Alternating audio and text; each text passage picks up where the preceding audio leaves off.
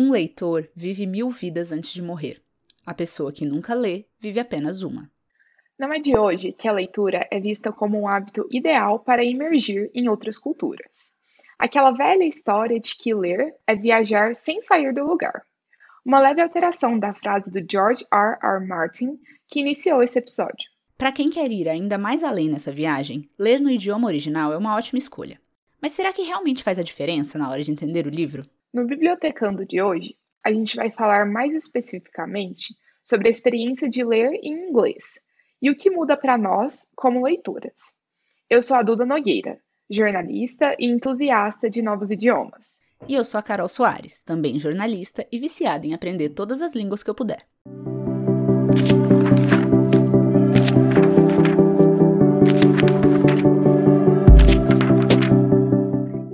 Eu comecei a ler inglês quando eu estava fazendo esses cursinhos de idiomas, eu fiz durante muito tempo. E aí, a cada semestre, a gente lia um livro de acordo com o nosso nível. Então, tem aquelas classificações, né? Tipo A1, A2, B1. E aí, então, cada semestre tinha ali uma leiturinha para fazer. Ah, comigo foi bem parecido, na verdade. É, eu também fiz curso de inglês por um tempo, assim, e acho que os primeiros livros que eu peguei para ler inglês foram no curso. Então, aqueles livros bem curtinhos mesmo, né? Tipo, tudo adaptação. Eu lembro de um, eu não lembro se eu li inteiro, mas eu lembro que eu comecei, que era do Oscar Wilde, que era, acho que era o Retrato de Dorian Gray, em inglês. E eu lembro que eu comecei, mas eu não lembro se eu terminei, mas eu lembro que ele era do curso e tal. Nossa, eu tentei ler esse livro e eu tentei em inglês e eu achei muito difícil, assim. Então, tava avançada aí. eu tenho e eu tenho zero memórias do livro, assim. Eu lembro que ele existiu e eu lembro que ele, dele, de ter ele em mãos, mas tipo, eu não lembro nada da história, nada. Não, e Dorian Gray é um livro assim, daquele tipo que todo mundo fala, ah, você tem que ler, tem que ler. Sim. E aí eu fui, né? Tipo, não, beleza, então. Fui lá, tentei. E, gente, eu não gostei. E eu acho que o fato de eu ter tentado ler em inglês é, piorou um pouco, porque, tipo, acho que eu peguei um, alguma versão meio, sei lá, original, assim, de, tipo, o idioma lá atrás, sabe? E aí piorou tudo, assim, eu, eu não tava entendendo algumas coisas e eu não tava gostando da história, foi péssimo. Sim, eu acho que quando você não tá acostumada a ler inglês, pegar um livro, tipo, que não é adaptação ou que não é, sei lá, infanto-juvenil, um livro mais difícil, assim, é meio que já um passo para te afastar da leitura em outro idioma, né? Porque a gente tá acostumado, obviamente, a falar a nossa língua nativa, então você pegar um livro em outra língua, que por mais que você fale, fale a língua, seja fluente, tem certas palavras que você não vai saber, né? Certas expressões idiomáticas que você não vai saber. Então você não precisa prestar atenção apenas na história, você tem que prestar atenção em, nas palavras e em entender o que tá acontecendo ali. Então eu acho que pegar um livro muito difícil dá trabalho e afasta as pessoas até, né? Sim, até porque assim, eu nem sou muito fã de clássicos, e aí de repente eu, eu me senti lendo, sei lá, Machado de Assis, só que em inglês. e tipo. Amo! eu, assim, Machado de Assis, na verdade, eu gosto. E, tipo, é um autor que eu leio barra leria, porque, enfim, brasileiro e realidade brasileira, mas aí, de repente, sei lá, anos, o quê? 1800? Acho que por aí. Tipo, nos Estados Unidos, Inglaterra, sei lá. E aí eu fiquei, tipo, não, não vai rolar. é, sim. É mais difícil, né? E essas línguas mais arcaicas também, tipo, até Machado de Assis que você citou, por exemplo, a gente tem um, um, português mais arcaico, mas sei lá, a gente consegue fazer algumas conexões com o português que a gente tem hoje, algumas palavras, se a gente para e realmente pensa. Mas nem sempre a gente consegue fazer isso com outra língua, né? Então realmente é mais difícil. Eu tenho alguns livros em inglês, assim, hoje, na minha estante e tal, mas no geral eu prefiro ler em português, assim, eu não sou tão entusiasta da leitura em inglês, porque eu gosto muito da língua portuguesa, assim, eu, eu, eu curto a língua portuguesa, então eu prefiro no geral. Alguém chama ela para a Academia Brasileira de Letras. Por favor. então, eu acho que assim, tem alguns motivos que eu acho interessantes para começar a ler inglês. Então, eu, pessoalmente, gosto muito de ver o conteúdo como ele foi escrito originalmente, sabe? Eu acho que assim como, tipo, ler Machado de Assis traduzido, sei lá, para espanhol, para francês, não é a mesma coisa do que ler em português. a gente tem isso, né, com outros autores e tal.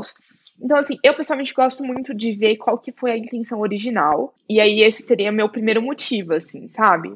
Eu acho que faz sentido. Eu acho que faz super sentido. É, comigo isso faz muito mais sentido ainda quando eu já sou fã do autor ou do livro, assim. Então, quando eu virei, li em português, virei fã, e aí eu quero ver, tipo, nossa, o que que, que, que esse cara quis dizer na real, assim, lá na língua dele, na expressão dele. Então, eu acho que sim. Mas, para mim, procurar o livro diretamente em inglês eu faço menos, assim. Eu gostaria até de fazer mais, é um exercício que eu gostaria de fazer mais, até porque ajuda a praticar e tal. Mas eu costumo fazer quando eu já sou fã, por exemplo é, nosso episódio de John Green, é, eu tenho livros do John Green em inglês, então eu já li em português, já virei fã e tal, então eu tenho, comprei livros do John Green em inglês. Uhum, sim. É, então, porque quando você lê em, tipo, no idioma original, e aqui a gente tá falando, né, de inglês, você pega mais as piadas internas e aqueles trocadilhos e, a, e às vezes até mesmo, tipo, alguns ditados que são típicos da, da língua ali original, né? É, eu acho que no caso do inglês, como a gente convive muito com conteúdo de cultura em inglês, então série e às vezes até legenda de post de famoso Insta, no Instagram, sabe? A gente sabe mais algumas expressões idiomáticas que quando você tá lendo no original, você já pega, tipo, melhor do que quando é traduzido, né? Com certeza, com certeza. É, mas assim, dependendo da pessoa, também dá para ler em outras línguas, né? Assim, eu sou eu sou fluente só em inglês, então eu falo um pouquinho de espanhol, mas eu sou fluente só em inglês. Mas, por exemplo, é, eu gosto muito de ler os poemas do Neruda em espanhol, porque eu acho que eles ficam muito mais bonitos. Assim, eu acho que fica poesia, eu gosto muito de ler na língua original, porque poesia é um bagulho muito difícil de traduzir, né? Então, assim, você tradutor que traduz poesia, cara, você é um guerreiro, viu? Porque assim, é muito difícil. Você tem que pensar na cadência, você tem que pensar em rima quando tem rima, você tem que pensar, às vezes, no tamanho do verso, então é muito complicado. Então, esses tempos aí, eu tava lendo uns poemas do Neruda em espanhol, então eu, eu gosto, assim. Sim, nossa, eu só lembrei daquele meme do Casemiro, foda, esse cara é foda. que realmente, gente, traduzir poesia. Sim, tipo, nossa, muito difícil. Se a tradução de um livro em prosa já é difícil, porque vamos lá, traduzir não dá para traduzir ao pé da letra, né? É, traduzir é uma forma de adaptar também. Você tem que adaptar certas coisas à cultura do local, à cultura do, do país que vai receber aquilo, né? Então, sei lá, não adianta nada falarem no livro sei lá, Ellen DeGeneres, se muita gente no Brasil não conhece a Ellen DeGeneres, tem que trocar por Marília Gabriela, sei lá, alguma coisa do gênero.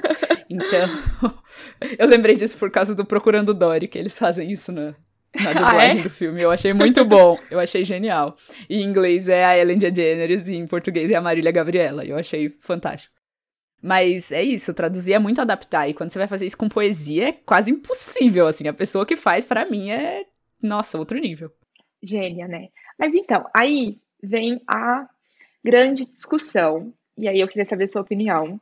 Eu não sei se eu tenho a minha opinião muito formada, mas vamos lá. Livro traduzido perde a essência? Acho que depende.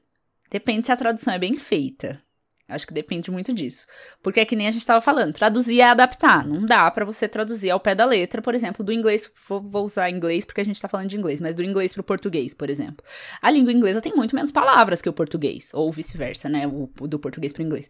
A língua inglesa tem muito menos palavras do que o português. Tem a, a construção das palavras é diferente, a construção das frases é diferente, a cadência da fala é diferente. E o contexto cultural também é diferente. Então, você precisa adaptar. Não tem como não adaptar. Então, eu acho que vai muito do tradutor saber fazer essa adaptação de uma maneira bacana. Então, por exemplo, tem aquele poema do Edgar Allan Poe, O Corvo, que quem traduziu, inclusive, foi o Machado de Assis. Uma das traduções é do Machado de Assis. É, é, sensacional a tradução. Eu já li o inglês e eu já li a do Machado de Assis. É muito bem feita, assim. Ele passa a mensagem que precisa ser passada. Claro que ele muda algumas palavras, justamente por causa disso, por causa da cadência, das rimas e tal. Mas a mensagem tá ali. A mensagem que o Edgar Allan Poe queria passar tá ali. Então eu acho que depende muito do tradutor. Depende muito da mensagem que o livro quer passar, sabe? Às vezes o livro tem algum tipo de subtexto, tem algum tipo de ironia, algum tipo de coisa mais fina, assim, que talvez possa se perder no caminho. Sim. É, eu, eu lembro muito nitidamente que eu comecei a admirar bastante o trabalho de tradutores quando eu já estava num nível assim mais avançado no inglês e aí as pessoas me pediam tipo, ah, traduz isso daqui para mim ou faz sei lá o quê e eu ficava tipo, gente, eu não sei traduzir isso, eu sei entender. Não dá. Tipo, eu entendi em inglês, entendeu? é muito Sim, bizarro isso. sim. E, e eu já aprendi outros idiomas, e é tipo, eu não consigo. tra- Tipo, na minha cabeça, quando eu tô, sei lá, eu escutei, eu li alguma coisa naquele idioma. Do tipo, o processo mental que eu faço não é ler aquela frase, traduzir para português para então entender. Eu, tipo, já meio que entendo no idioma, sabe? E, enfim, isso é muito bizarro e eu acho que só realmente quem se propõe a aprender outro idioma vai entender plenamente o que eu tô falando. Mas, assim, é, eu trouxe esse, essa memória, assim, porque eu sinto que muitas vezes, quando eu tô lendo um livro em, em, tipo, português traduzido e tal, é, às vezes eu leio e eu fico tipo, não, mas calma, como que era isso no inglês? ente- Entendeu? Tipo, eu fico meio que retraduzindo na minha cabeça. E eu não, não acho que isso é muito. Não acho que isso é muito legal, porque, enfim, acaba sendo um trabalho mental a mais ali. Mas, tipo, acho que por consumir muita, muita coisa em inglês, eu já tô acostumada com certas expressões. Então, eu vejo uma coisa traduzida e às vezes eu fico tipo, não, eu acho que no original era tal coisa, porque isso em português soou meio estranho. Mas, enfim, a Sim, questão sim. de da tradução ser boa ou não. E algumas coisas realmente não são traduzíveis, né? Sim, total, eu ia falar isso. Eu acho que tem muito uma questão de a qualidade da tradução. Então, se a pessoa conseguiu adaptar para uma, uma expressão que tem o mesmo sentido em português, você meio que segue o baile. Você só, tipo, talvez você dê uma risadinha e pense, nossa, isso não era assim em inglês, mas ah, que legal que o cara traduziu dessa forma. Uhum. Mas você não vai ficar necessariamente traduzindo na sua cabeça enquanto, você- enquanto você lê, né? Mas às vezes quando a gente vê um negócio que tá meio esquisito, que tá meio forçado, que não é do português, a gente percebe, né? Então fica muito esquisito e realmente vem esse processo de traduzir mentalmente, né? Quando a gente vê esses, essas sei lá, essas aportu- aportuguesações, nossa palavra difícil. Quando vem essas aportuguesações, assim, meio forçadas, a gente, a gente repara nisso. Então eu acho que tem muito da qualidade da tradução nesse caso também. Sim, eu li muito livro jovem adolescente e tal, é, jovem adulto, e aí, em geral, as traduções desses livros não são, tipo, tão rebuscadas assim. E aí tem muita gíria, expressão de jovens ali que você fica tipo, nossa, eu acho que não era exatamente isso, mas ok. Eu fui ficando, na verdade, eu fui ficando mais chata com o tempo, com esse negócio de, de livro traduzido. Até eu chegar num ponto que hoje é meio que praticamente a minha regra, entre aspas, é que, tipo, se tem um livro no idioma original e eu entendo o idioma original, então eu sempre vou ler é, no idioma. E, tipo, a minha única exceção, a minha única exceção é, são os livros da TAG, né, que é um clube de assinatura de livros, porque eu assinei durante um ano, e aí eu acho que, tipo assim, 90% dos livros que eles mandaram é, eram, tipo, traduções e tal. E aí, tipo, se eu tava recebendo o livro em casa, bonitinho, eu não ia depois comprar o livro em inglês, ou sei lá o Sim. quê, né?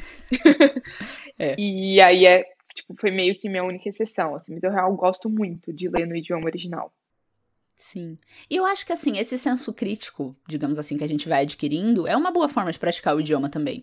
Não só o ler no outro idioma é uma forma de praticar, mas isso que você vai tendo esse olhar um pouco mais refinado para isso. Você olha essa expressão e fala, putz, acho que não era para ser isso. Já é uma forma de praticar também. Você, você treina a sua mente para isso. Porque, é que nem você falou, a gente é exposto a muitas coisas de fora também, principalmente é, Estados Unidos e Inglaterra. Então, muitas coisas na língua inglesa é, série, filme, música, sei lá. Então a gente meio que tá acostumado com várias expressões, com, com várias palavras, e a gente, né, mesmo quem não fez curso, tá acostumado com isso. Então eu acho que é uma forma de praticar bacana também. Sim. E assim, tem muito aquela questão, muitas pessoas já me perguntaram é, se ler inglês é muito difícil. E aí eu acho que existem, assim, várias questões a serem consideradas. Como a gente falou aqui, né, no começo, é, nós duas começamos a ler em inglês por causa de cursinho de idiomas, e aí, tipo, os livros eram adaptados ali pro nível e tal. É, mas, tipo, hoje em dia, assim, putz, talvez você não queira ler aquele livro meio infantil, que, sei lá, eu li quando eu tinha uns 10 anos e estava aprendendo a ler inglês, assim. É... O pintinho amarelinho e versão inglês. Exato. Na maioria das vezes, a gente quer ler, sei lá, ah, o novo livro desse autor super famoso aqui, e aí eu quero ler logo. Ou, tipo, essa biografia que saiu, e, tipo, muitas vezes sai primeiro, né, nos Estados Unidos, para depois é, sair aqui. Então, assim, ler inglês é muito difícil? Depende. Depende do quanto você se propõe ali. Tipo, ler Dorian Gray Sim. em inglês é difícil? Sim. Sim. Mesmo a versão adaptada que eu fui tentar ler, era difícil, assim, tanto que eu acho que eu abandonei, tenho quase certeza. então, sim, é difícil. É muito uma coisa de prática também, né? Acho que tudo é prática. Então, eu acho que se você tá começando a ler inglês, eu sou muito a iniciante em leitura em inglês. Eu falo inglês, mas eu não leio muito. Então, por exemplo, uma dica é escolher livros mais simples. Não precisa ser livro infantil, mas livros mais simples. Então, sei lá, você nunca leu Harry Potter. Lê Harry Potter em inglês. Ou, tipo, eu fui ler Harry Potter depois de adulta, por exemplo. Então eu li em português, mas eu poderia ter lido em inglês e tal, porque é um vocabulário mais simples. É um livro que é infanto-juvenil, né? Então é um vocabulário mais simples. São poucas palavras que, beleza, aí tem a ver com o universo do livro, porque é um livro fantástico e tal. Aí são poucas palavras é, que não são tão simples. Mas daí você vai atrás de uma tradução, ou entende pelo contexto e tal. Mas pegar um livro assim, é infanto-juvenil, alguma coisa desse gênero, que você não vai precisar ficar olhando o dicionário toda hora, porque quebra o ritmo de leitura, né? É chato você ter que ficar olhando o dicionário toda hora para ler. Sim, você desanima muito, né? É uma muito. coisa que eu sempre fiz, faço até hoje, acho que nunca vou parar de fazer, é que quando eu tô lendo, é, eu vou muito pelo contexto, assim. Então, uhum. nossa, não é que eu entendo 100% das palavras que eu tô lendo ali no livro. Às vezes nem em português eu entendo.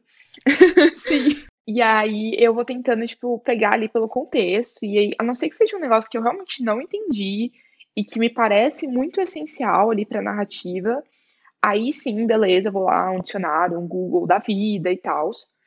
Mas, em geral, eu acho que, tipo, é isso, não, não comece muito ambicioso. Do tipo, uhum. putz, Dorian Gray, uh -uh, não é o livro para você uh começar. Não. Harry Potter, acho que sim. Boa. E tipo assim, outra dica que eu acho importante é não tentar livros com vocabulário muito específico. Por mais que eles sejam famosos, por mais que talvez você já tenha lido em português ou tenha assistido um filme, por exemplo, não vai ler Senhor dos Anéis em inglês. Não vai. Se você nunca leu inglês, não vai ler Senhor dos Anéis. Porque assim, tipo, vai ter um monte de nome de espada, vai ter uns nomes X dos personagens, nome de cidade, vai ter nome de cavalo, sei lá, vai ter uns nomes muito X que a gente não tem no dia a dia, que não, você não vai saber mesmo. Eles não vão falar palavras que você ouve no fi, nos filmes, sei lá, adolescente, comédia romântica. Então, por mais que você conheça a história, talvez seja ainda mais difícil. E ainda mais porque a escrita do Tolkien é difícil. Eu não tive coragem de ler Senhor dos Anéis até hoje hoje, nem em português. Então, assim, tenho medo do Tolkien. É, então. Só deixa esse, esse disclaimer. Eu acho que esses livros de fantasia, porque, tipo, tem muito nome específico daquele universo uhum. fantástico. Então, Exatamente. eu acho que realmente são livros que, putz, talvez não sejam a melhor coisa. Eu acho que Harry Potter é uma exceção, porque Harry Potter é um livro feito pra adolescente, feito praticamente para criança, na verdade. Uh, principalmente ali os primeiros, né? Mesma coisa com Percy Jackson também. É, são livros que não é nem tipo jovem adulto, é realmente tipo livro ali criança adolescente. É juvenil mesmo, é. E não juvenil de uma forma pejorativa, juvenil a faixa etária mesmo. Sim, e aí é ótimo para quem tá começando ali, porque é isso, tipo, eu fui indo aos poucos. Hoje em dia é, tirando realmente esses clássicos, que eu tenho dificuldade até mesmo no português, eu já consigo ler livros com vocabulário mais específico, assim. E, claro, tipo, um vocabulário específico, mas de áreas que eu me interesso, ou que eu tenho um conhecimento prévio ali, né? Também, tipo, sei lá. Não que eu leria isso, mas vamos supor que eu invento de ler um livro de medicina em inglês. Nossa, eu ia me ferrar muito. eu inventei isso uma vez, já, já já tive esse, Meu Deus. essa tentativa. Mas é que assim, eu sou meio que formada em 17 temporadas de Grey's Anatomy e 10 de House. Então, assim, eu quase posso praticar medicina, sabe? Então, assim, Médicos não me cancelem, por favor. Não, mas assim, tipo, eu sei, sei lá, os órgãos em inglês eu sei, sabe? Alguns órgãos. Então, beleza, eu não vou saber todos os nomes, mas é isso, tipo, se é um vocabulário específico que você domina, tudo bem, mas se eu for ler um livro de direito, eu não tenho a menor ideia de nenhuma das palavras, nem em português. Eu não sei o que é jurisprudência, por exemplo. Então, assim, de livro de direito não vai rolar para mim. Mas talvez um de medicina role, porque eu vi Grey's Anatomy e eles usam as palavras. É, eu tenho outro questionamento, então, assim, envolvendo esse tema. Manda. Estou polêmica hoje. uh. Que é assim: é, depois que você acostuma a ler em inglês, depois que você faz ali algumas leituras, podem até ser poucas leituras, dá para voltar a ler em português, assim, só em português? Vou responder por mim mesma. Eu não não dou conta Eita. mais. Viciou. É, eu acho que assim, depende muito do seu gosto literário, depende muito, sei lá, do seu conhecimento no idioma. Mas eu acho que meio que uma vez que você vê o, o, original, eu acho que dá, dá um comichãozinho de você ver o que realmente que o autor quis dizer ali, né? Tipo, putz, essa foi a palavra que ele colocou aqui nessa intenção. Porque, assim como não existem sinônimos perfeitos dentro da própria língua, também não existe uma tradução perfeita. Então, o tradutor vai adaptar para o mais próximo que ele conseguir. E nem sempre é exatamente o que o autor quis dizer, porque o tradutor não tem o autor do lado perguntando: Ó, oh, o que, que você quis dizer com essa palavra aqui para eu procurar mais próxima? Aí ele vai achar o que, que ele quis dizer ali. Então, às vezes, o autor tem uma, uma intenção ali que não tá tão clara no livro, e o tradutor nem sempre pega, e o que é normal também. Não quer dizer que o tradutor seja um tradutor ruim, é normal, mas nem sempre a gente vai interpretar tudo do texto. Então, é bacana. Eu acho difícil voltar a ler 100%. Eu acho que depende muito do seu gosto literário. Então, se você gosta muito de livros estrangeiros, acho difícil você voltar a ler 100%. Mas se você lê uma coisa ou outra, só circunstancialmente, aí eu acho que tudo bem. Então, por exemplo, ah, eu gosto muito de é, literatura nacional. Eu leio pontualmente alguns livros estrangeiros. Não é o meu caso, é um exemplo mesmo. Mas se isso acontece, aí tudo bem, eu acho que você consegue ler tradução para sempre, porque você não é, o, não é o principal do seu gosto. Mas se você lê muito livro estrangeiro, aí eu acho que fica difícil você voltar 100%. Eu acho que você ainda vai ler tradução, mas fica difícil ficar 100% na tradução. Sim. É, eu acho que uma coisa também importante nesse aspecto, assim, a gente está focando aqui muito no inglês, porque, assim, aqui no Brasil é a maioria, a maioria das pessoas escolhe o inglês, né, como segunda língua. Mas isso vale para todos os idiomas. No caso do inglês, a gente acaba sendo meio que bombardeado por conteúdos em inglês e assim. Nossa, é impossível não consumir algum tipo de conteúdo em inglês. Então, a gente aprende melhor as expressões de lá, vê algumas coisinhas, e isso ajuda a entender os livros quando a gente né, tá lendo. Mas, é, em outros idiomas que talvez a gente não tenha tanto contato, então assim, eu, eu falo por mim mesmo, sabe? Às vezes eu leio umas coisas em espanhol, em francês. E não são coisas que eu consumo, tipo, cultura pop espanhol, cultura pop francesa. e aí eu fico, tipo, eu, eu sinto que eu perco algumas coisas, sabe? Eu fico, tipo, eu acho que isso daqui uhum. era uma, uma coisinha ali, era uma expressão. Mas eu não. Eu perdi. tipo uma piada interna que você tá por fora. Exato. Então, assim, isso de você meio que estar dentro do universo do idioma ali faz muita diferença. Porque é muito fácil perder essa, essa é o que você falou, né? Essas piadas internas do próprio idioma. E, e aí eu acho também quando você vai vai perdendo muito assim, você desanima e aí desiste, sabe? É, eu já aconteceu isso comigo. Eu estava tentando ler um livro jovem adulto, assim, em francês. Era, se passava num ambiente aí de ensino médio, então, tipo, era super uma coisa factível, assim, próxima ao meu mundo, sabe? E eu desisti do livro, do, tipo, eu desisti do livro, eu tava tipo 70% já. Caraca. Porque eu falei, gente, o que que tá acontecendo? Eu não tô entendendo. Palavra por palavra, eu acho que beleza, eu estava compreendendo do tipo, mas é, faltou interpretação. Eu tava me sentindo meio analfabeta uhum. funcional. eu, ok, eu entendo que é isso, mas, tipo, num contexto geral, o que, que esse livro tá falando? E aí, né? e Sim, é que eu acho que também falta um pouco do contexto cultural, né? Que a gente tá muito mais acostumado com a cultura dos Estados Unidos. justamente por causa de cultura pop, ah, as séries que a gente assiste são, sei lá, 99,9% dos Estados Unidos. É uma grande maioria. Então, a gente tá acostumado, ah, a gente sabe que, que é Thanksgiving, a gente sabe que, que eles, sei lá, fazem no Natal, a gente sabe que, que é Super Bowl, a gente sabe essas coisas meio que por assistir isso, sei lá, toda série tem um episódio de Thanksgiving, quase. Uhum. Então, a gente tá meio que acostumado com essas coisas. Mas agora, eu não sei qual é o maior feriado da França. Não sei. Eu, eu chuto. É o Natal? Não sei. Eu chuto que, tipo, tirando esses feriados que são gerais para todo mundo, tipo Natal, etc., é a queda da Bastilha. Então, é, é beleza, mas.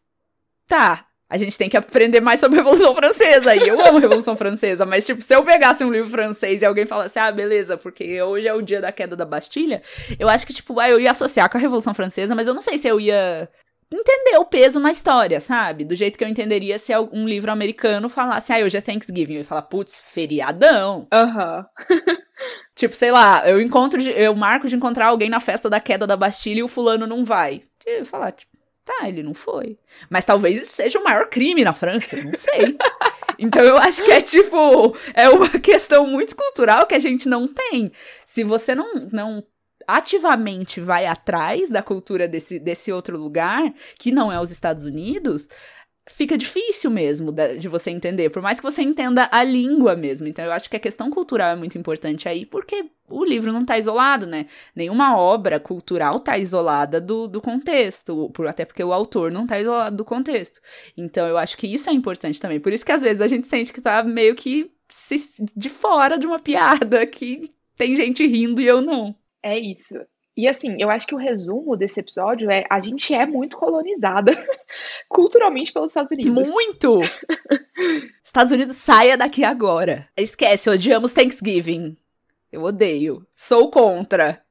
odiamos. E aí, pra gente não ficar só exaltando e tal, eu acho que vale falar um pouco das desvantagens, né, de ler em inglês uh, ou em outros idiomas também, fazendo um, um aspecto mais geral, assim. Eu acho que a primeira coisa, que é uma reclamação muito séria minha, porque sofro muito com isso, é que os livros, tanto físicos como os e-books, são muito mais caros. Sim, é uma quantidade considerável, né? Porque a maioria é importado mesmo, então não, não vai imprimir aqui uma editora brasileira imprimir um livro em inglês, né? Não faz muito sentido. Ou em outro idioma. Então, realmente, o livro é importado, vai ser mais caro, mas é, é chato, né? Porque às vezes você quer treinar o idioma e, e não consegue porque é muito mais caro. É realmente muito mais caro. Sim, porque assim, sei lá, é em dólar ou é em libra. Exatamente. Então, mesmo em uma viagem, uma coisa assim, quando você estiver lá fora, é, é caro pra gente, porque a nossa moeda é muito desvalorizada. E aí, por exemplo, 15 dólares um livro lá. 15 dólares para um americano beleza, eu imagino. X. eu acho, né? Não sei quanto que é um salário mínimo do americano. Né?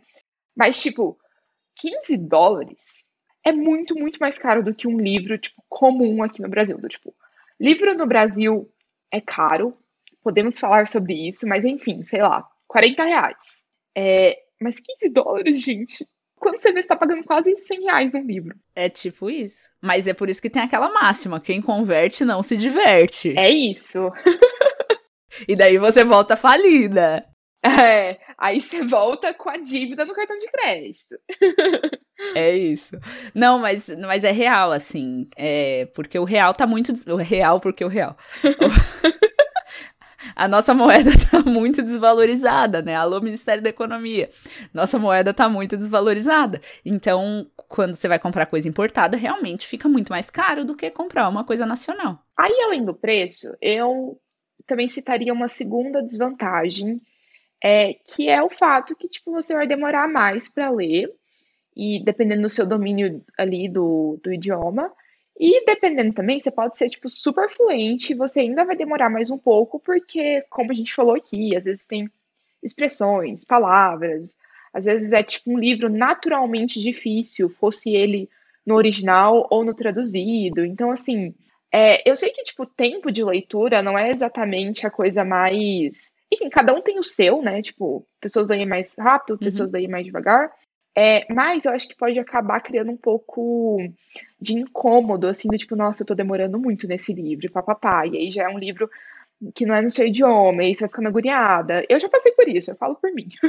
Sim, é uma certa frustração mesmo, né? Porque, beleza, cada um tem seu ritmo de leitura, mas lendo em outro idioma que não é o seu, provavelmente você ainda vai demorar mais que o seu ritmo de leitura mesmo. A menos que você já esteja acostumado, né? Se você está começando a ler agora em outro idioma, você provavelmente vai demorar mais que o seu ritmo de leitura, seja ele qual for. Então, isso pode sim gerar uma frustraçãozinha, tipo, nossa, tô empacado nesse livro há um tempão. E é isso, assim. E nem sempre você vai entender todas as palavras, essa é outra questão. Então, tem que tentar pescar pelo contexto. E às vezes não dá para pescar pelo contexto. Às vezes tem palavra que é importante você tem que parar e olhar no dicionário. Então, isso também pode gerar uma frustração, porque, putz, tem que ficar olhando no dicionário? Chato, quebra um pouco o ritmo. Então, tem essas, essas desvantagens, assim. E essa questão mesmo de, tipo, a depender do seu conhecimento ali na, na cultura mesmo, na no contexto cultural, né, da, do país, do livro, é, você vai perder algumas coisas e aí pode se sentir uhum. meio fora da piada interna, o que não é muito legal. Mas acontece, eu ainda acho que ler em inglês é uma experiência bem interessante, principalmente para quem quer ali praticar mais e dominar mesmo mais o idioma, assim, principalmente na questão de escrita, né? Porque você vai lendo e aí você vai vendo como as palavras são escritas, a construção, acho que dá uma ajudada nesse quesito. Mas no fim, você não precisa ler inglês para se provar para ninguém, não. nem para se provar como leitor ou para sei lá o que, sabe? Tipo, é uma escolha de cada Sim, um. Você lê como você quiser, no idioma que você quiser, tanto que eu leio pouquíssimo em inglês. Então, é isso. Eu leio mais quando eu, ou eu tô afim, ou quando, sei lá, a coisa que eu quero ler só tem em inglês. Eu até te, é, tenho uma amiga que ela, ela me falou que na época que ela tava lendo Harry Potter, né, que ela leu quando foi lançando. E o último não tinha lançado no Brasil ainda. Então, ela comprou em inglês e leu, porque ela queria ler Harry Potter, mas não é porque ela é uma grande leitora em inglês, é porque ela queria ler Harry Potter. Então, assim, é isso. Às vezes você quer ler um livro que não lançou. Ou às vezes você quer ler vários. Então, eu acho que depende muito de, da, de cada pessoa.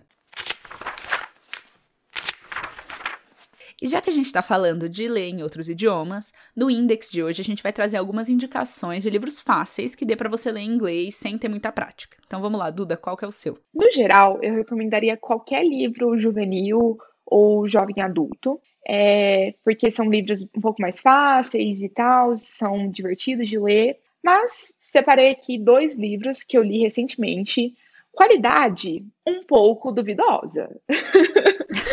São livros assim bem bobinhos, aqueles que você lê mais rápido, tipo aqueles que você lê quando não quer pensar muito. Que o primeiro é The X Talk, então seria algo como uma conversa do, do ex. e Ten Blind Dates, que seria algo como 10 encontros às cegas, que tem um tema um pouco natalino, festa de fim de ano ali. E, enfim, muito facinho, muito de boinha. Então, para quem quer começar e adora um romance bobo, pode ser, pode ser esses daí. Boa. É, no meu caso, eu recomendaria um livro que você já leu em português. Para mim, isso funciona super. Então, já leu o livro, gosta muito, quer ler de novo, ao invés de reler em português, relê em inglês para ver como é que é, o que, que o autor ali quis dizer, quais palavras exatas ele usou, né? E também eu concordo com a Duda: livros juvenis, livros infantis são ótimos. Então, são sempre uma boa ideia. Mas uma indicação mais específica, eu acho que Harry Potter, que nem a gente falou, é uma ótima ideia. Então, é, algumas palavras só que tem do universo de Harry Potter, mas eu acho que já são meio gerais, assim, da cultura pop, tipo Muggle, que é trouxa, né? Então, sei lá, algumas palavras muito específicas. Hogwarts, todo mundo meio que sabe o que é Hogwarts, então o nome das casas, todo mundo meio que sabe. São só essas palavras mais específicas mesmo, mas no geral o vocabulário do livro é bem tranquilo, então eu acho que dá para ler de boa em inglês. Foi isso, então, gente. Para quem quiser mais recomendações de livros, quiser saber mais sobre esse, essa experiência né, de ler inglês, a gente está sempre disponível pelo e-mail. E a gente se vê daqui 15 dias. Isso aí, gente. Tchau, até a próxima.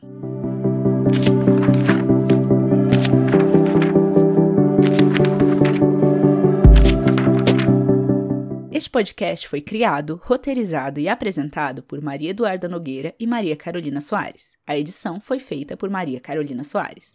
Já a arte de capa foi feita pela Maria Eduarda Nogueira. Se você tiver alguma sugestão de pauta, dúvida, elogio ou crítica, é só enviar para podcastbibliotecando@gmail.com. Vou repetir: podcastbibliotecando@gmail.com. E eu começo a gravar.